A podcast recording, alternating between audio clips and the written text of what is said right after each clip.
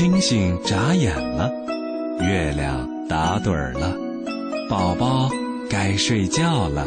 不，我还要听睡前故事呢。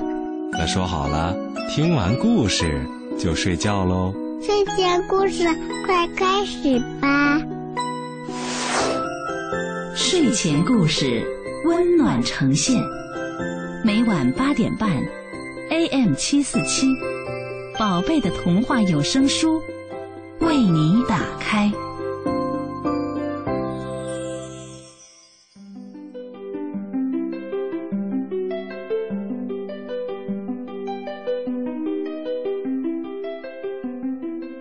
孩子们，欢迎收听睡前故事节目，我是李佳怡。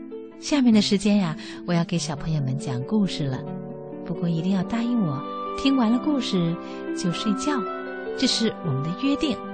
说话算话，才是好孩子呢。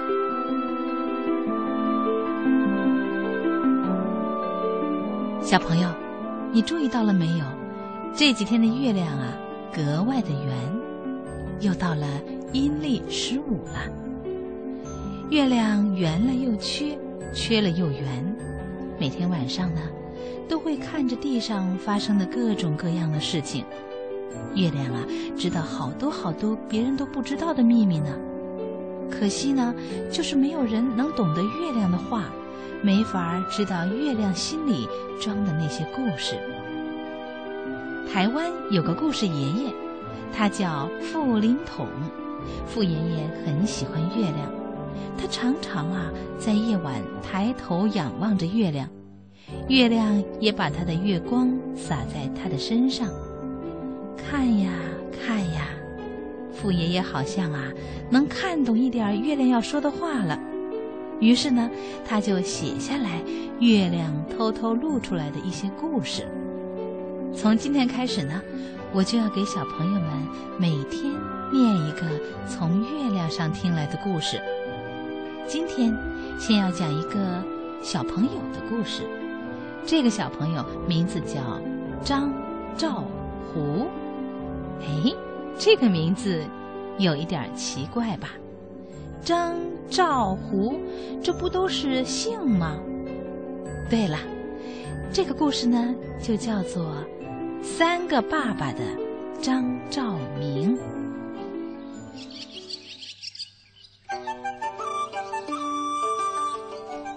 那奇异的事件。高挂在夜空的月亮都知道，因为啊，他目睹了一切的经过。是皎洁的月儿悄悄地照亮大地的夜晚。从银河系和平星来的 UFO，不声不响地掠过百家村时，不知道是故意的呢，还是不小心的，竟然掉下了一颗种子。是像萤火虫那样会发亮的种子，就掉在张老头家的庭院。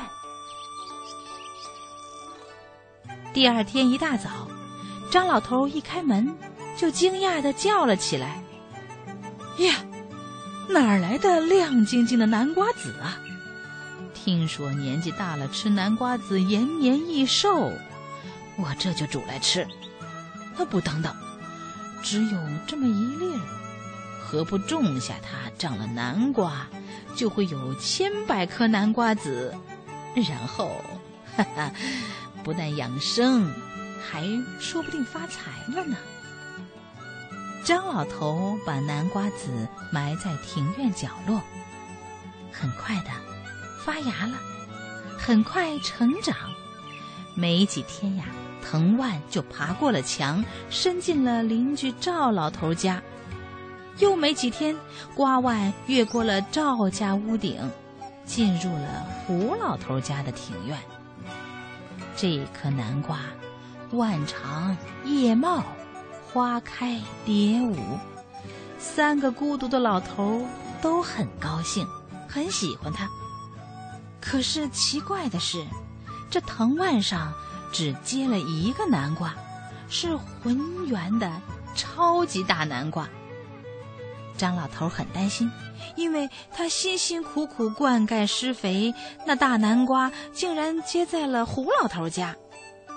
张老头老远的，天天望着像吹气球般膨胀的南瓜，不知该如何是好。赵老头起初以为麻烦的东西长了过来，想提出严正的抗议，但后来眼看着在胡老头家结了个大南瓜，心想。等南瓜成熟了再说，到时候我也可以分得一份啊。胡老头呢，起初啊也嫌麻烦，等到结了超级大南瓜，却又沾沾自喜起来。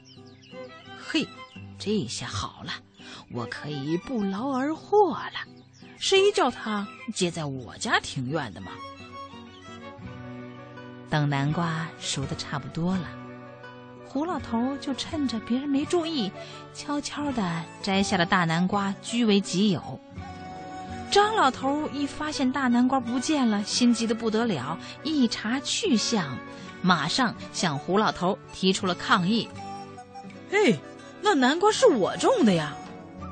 胡老头立即反驳：“俗语说，种瓜容易结瓜难。”这南瓜是结在我家院子里的，当然是我的。这时啊，赵老头也来了。他说：“哎哎，你们听我说，这南瓜虽然是张老头种的，而是结在胡家的。可是如果我切断了这腕儿，还会有结果收成的今天吗？因此，这南瓜应该是我的。”就这样啊。三个老头争得面红耳赤，还动起武来，你推我，我踢你，你一拳，我一巴掌，惊动了街坊邻居，也惊动了夜空的月亮。全村的人啊，都来看热闹了，可就是没有人劝架，因为村子里的人都喜欢吵，喜欢闹，更喜欢大打出手，这样人人。不就有戏看了吗？人人还都成了啦啦队，好不过瘾呐！只有月亮很伤心，伤心着地球人住在花好月圆的大地，为什么那么爱吵架呀？为了陶冶地球人的心灵，月亮更用心的把大地照得更美丽，让山丘森林浴在荧光里。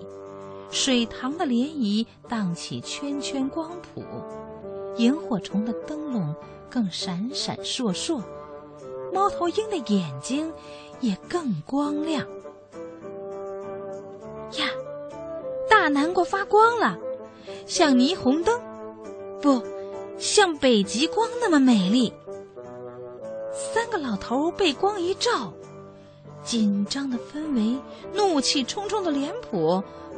就突然缓和了，微微的露出了和蔼的笑意，一起呀靠近南瓜看个究竟。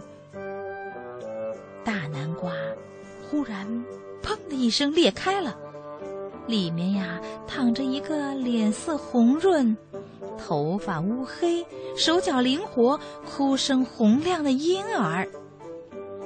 月亮知道那是和平星的 UFO 故意送来或不小心掉下的，可是月亮不知怎样告诉三个老头。只见张老头喜滋滋地抱起婴儿说：“我早年丧妻，这一定一定是上天赐给我的呀。”赵老头说：“不，他应该是我的孩子，月亮可以见证。”不不不，他生在我家庭院呢。月亮以为三个老头又要吵成一团，想不到啊，一起抱着婴儿的六只手是那么的温柔，一起看着婴儿的六只眼睛是那么的亲切。月亮知道了，他都知道了。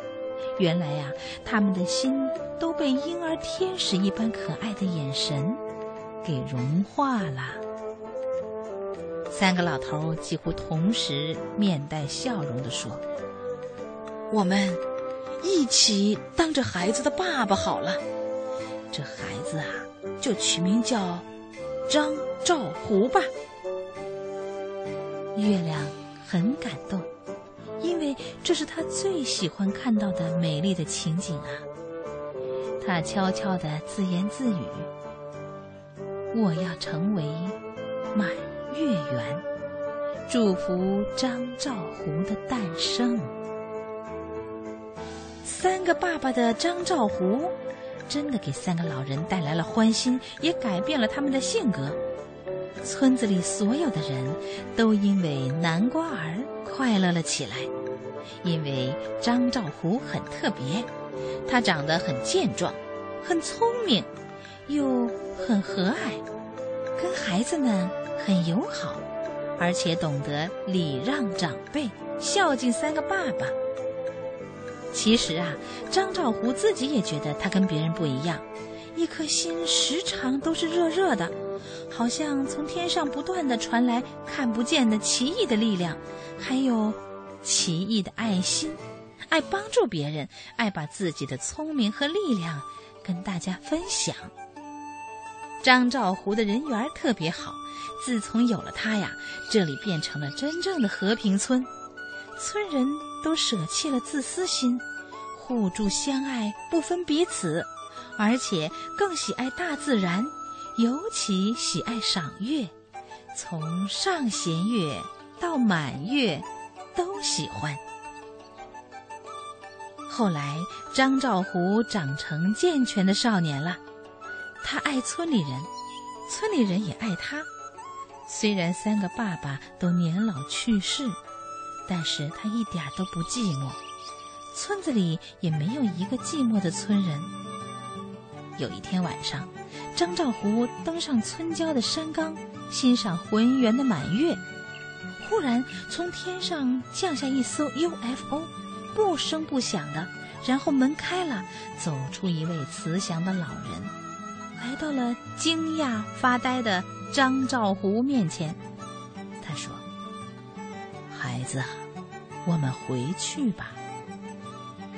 张兆湖觉得很奇怪，这村子就是我的家呀。老人指着遥远的天空说：“其实你的家在浩瀚的宇宙中，银河系的和平星。你所以出生在地球，就是为了给地球人带来爱心。”平等、和平的心。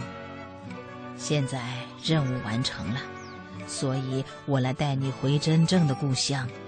在那儿，你不只有三个爸爸呢，因为那儿是老吾老以及人之老，幼吾幼以及人之幼的大同世界呀。就这样。张兆湖失踪了，在满月的夜晚，村郊的山岗，有人亲眼看见他上了 UFO，然后那 UFO 腾空而去。村里人相信他是为了给地球带来宇宙最可贵的讯息而来的，于是，一传十，十传百的传颂着三个爸爸的赵张湖的故事。月亮很高兴，因为他知道好故事要传开来，让更多孩子都快乐起来。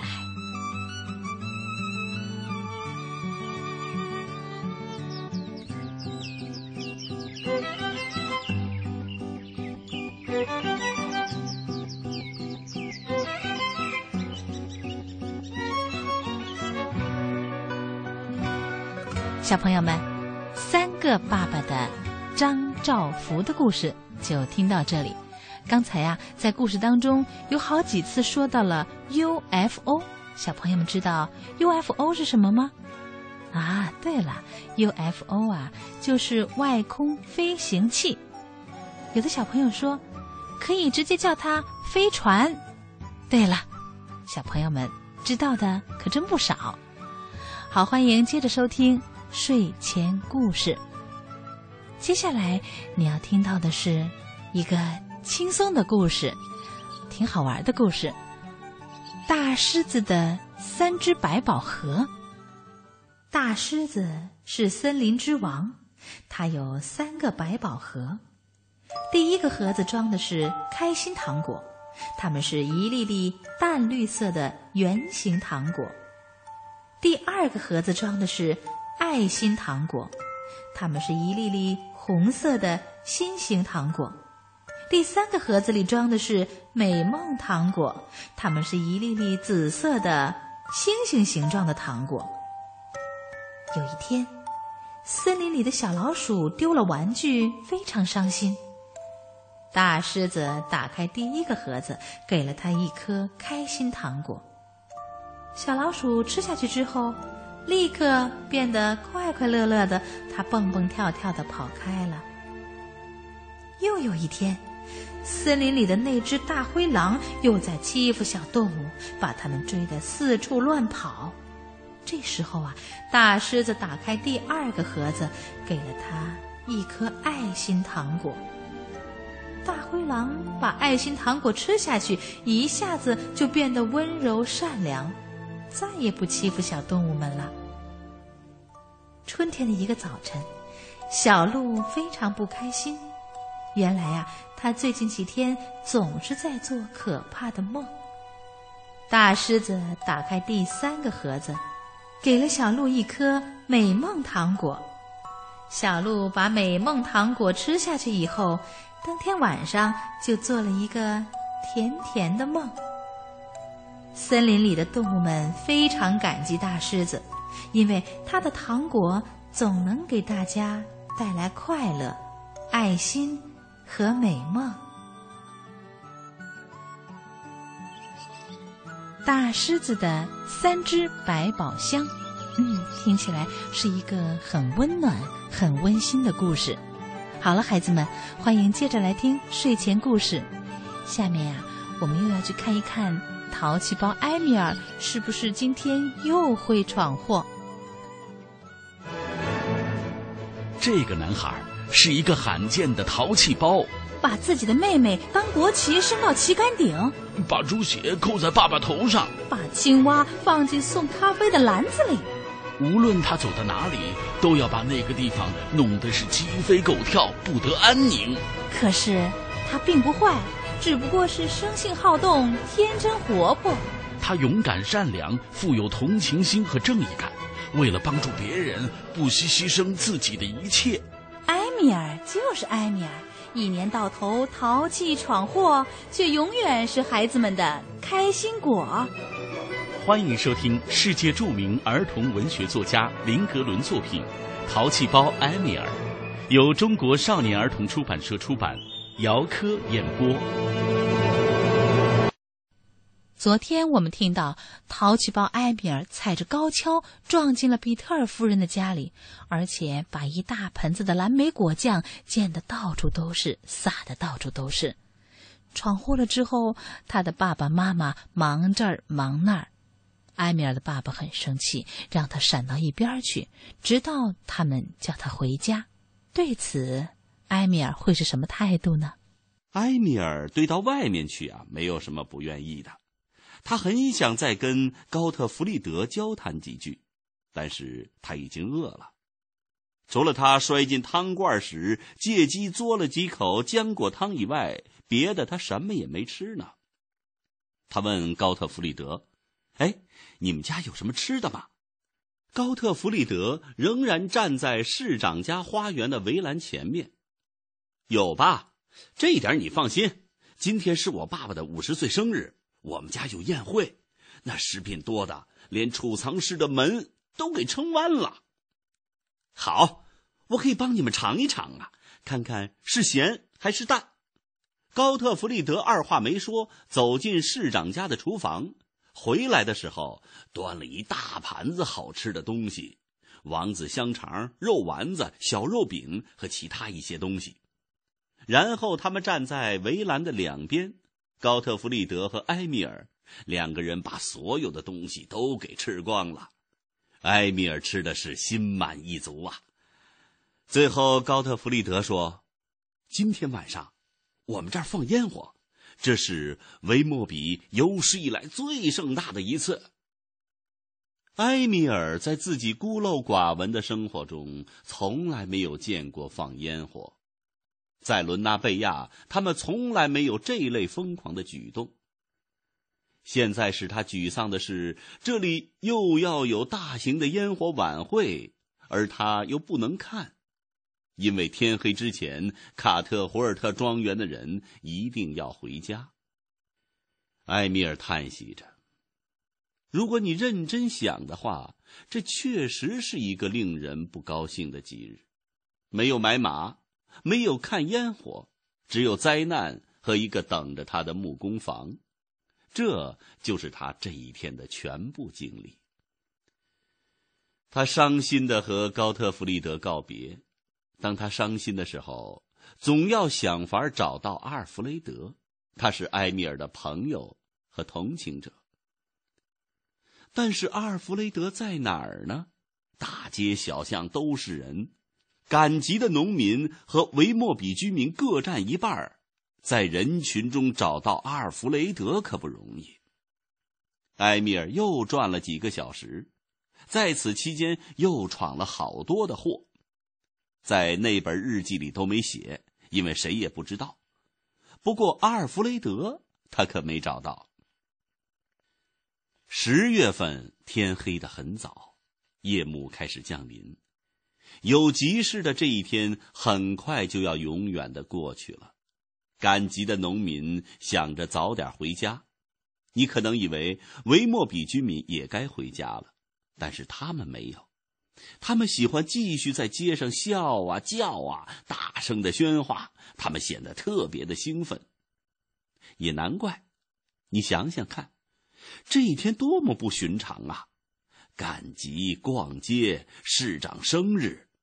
如果现在那颗彗星真偷偷的来了，很可能就是末日。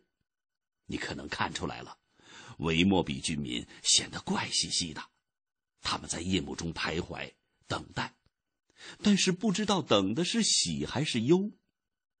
当人们悲喜交加的时候，那声音都变了。因此，大街上一片嘈杂声。